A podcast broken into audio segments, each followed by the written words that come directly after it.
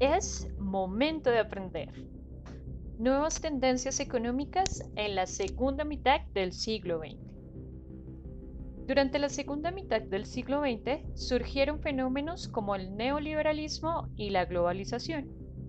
Es importante destacar que estos fenómenos han repercutido de manera directa en asuntos políticos, económicos, sociales y culturales en América Latina. Aquí nos vamos a detener en el neoliberalismo. El neoliberalismo es una doctrina política y económica que se originó en la Facultad de Economía de la Universidad de Chicago. Fue liderada por Milton Friedman como solución a la crisis de 1973 cuando se aumentó repentinamente el precio del petróleo y sobrevino una crisis mundial en la economía. Este buscó un tercer camino entre el liberalismo clásico y la planificación económica. Con el neoliberalismo, Friedman justificaba buscar mejorar la calidad de vida de los ciudadanos y aumentar su riqueza. Fue una crítica directa al sistema del Estado benefactor y durante la década de los 80 el neoliberalismo se consolidó como un sistema económico que buscaba reducir la intervención del Estado en asuntos del mercado. El neoliberalismo se basa en las siguientes posturas. Primero, rechaza la intervención del Estado en la economía.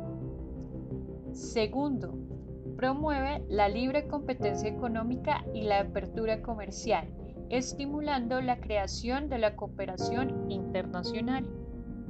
Tercero, reemplaza la visión comunitaria y colaborativa de la sociedad de un país por una visión individualista regida por la competencia y la ley de la oferta y la demanda. Cuarto, incita o invita a reducir el gasto público. Quinto, intenta frenar el poder económico y político de los sindicatos. Sexto, busca simplificar la operación de las actividades económicas reduciendo el papeleo. Y séptimo, busca la privatización de las empresas y servicios públicos. De igual manera, durante la década de los 80 se comenzó a implementar el Consejo de Washington.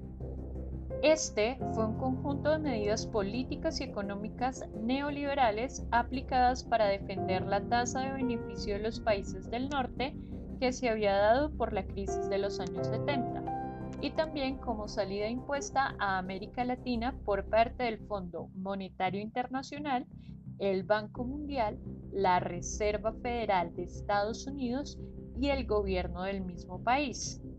Todos ellos entidades con sede en Washington, capital de los Estados Unidos. La doctrina del neoliberalismo colapsó o tuvo un gran tropiezo en 2007 con la Gran Recesión, cuando se hundió el sistema financiero de Estados Unidos y el pánico se apoderó del sistema bancario y empresarial del mundo.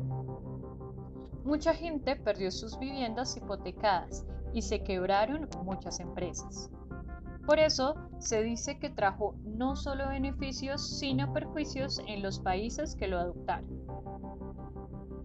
Por otra parte, el neoliberalismo en América Latina comenzó a instaurarse en la década de los años 70 en los países del Cono Sur, con el ascenso de las dictaduras militares. Este se generalizó en la región en los primeros años de la década de los 80, cuando México y otras naciones se declararon incapaces de cubrir el pago de sus deudas externas.